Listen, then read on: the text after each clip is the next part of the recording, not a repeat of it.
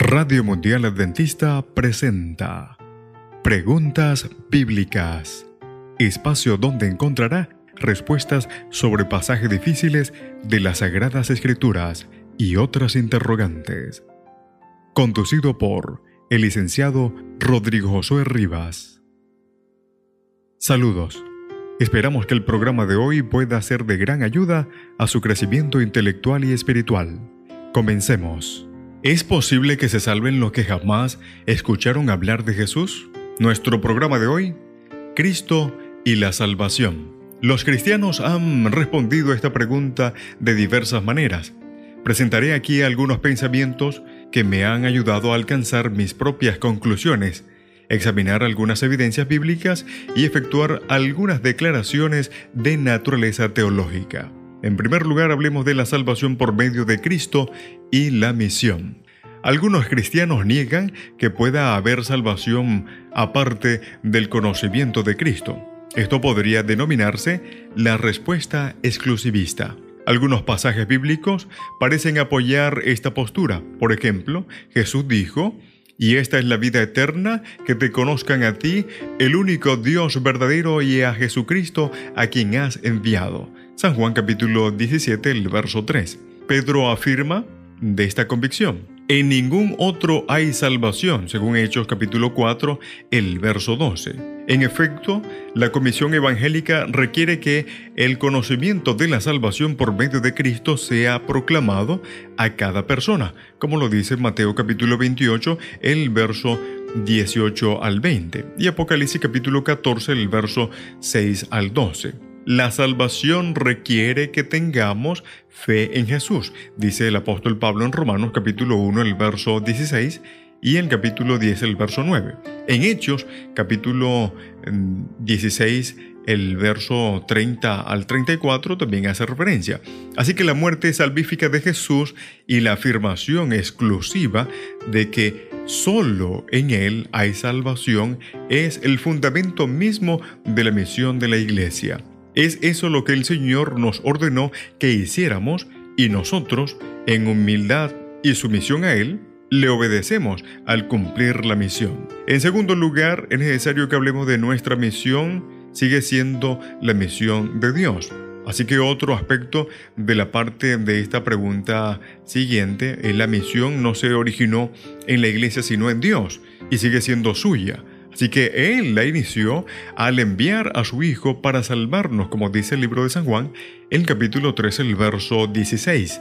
Cada aspecto del ministerio terrenal de Jesús fue un cumplimiento de la misión salvífica de Dios para la raza humana. Al final de su ministerio, Jesús le dijo al Padre que había completado la obra que me diste que hiciera, dice San Juan, el capítulo 17, el verso 4. El Espíritu participa personalmente en la misión divina. Jesús fue lleno del Espíritu Santo. El cumplimiento de su misión, como lo registra Isaías capítulo 11, el verso 1 al 5, Mateo capítulo 3, el verso 16 y el 17. Así que la iglesia misma fue capacitada por el Espíritu para cumplir su misión, como lo registra Hechos capítulo 1, el verso 8. La profunda conexión entre la Iglesia y el Espíritu indica que, si bien la Iglesia fue traída a la existencia por la misión, la misión pertenece a Dios. Está siendo cumplida por el Espíritu por medio de la Iglesia. En presencia de los creyentes, el Espíritu, de acuerdo con los designios divinos, los utiliza para cumplir la misión de Dios. En tercer lugar y por último, la misión y el Espíritu. ¿Qué puede hacer Dios en ausencia de creyentes cristianos? Creo que el Espíritu sigue siendo responsable del cumplimiento de la misión. Cuando la expresión visible del pueblo de Dios no se haya disponible en una zona determinada del mundo, ya sea por razones políticas, religiosas o lo que fuere, la misión salvífica de Dios al mundo no se ve desactivada.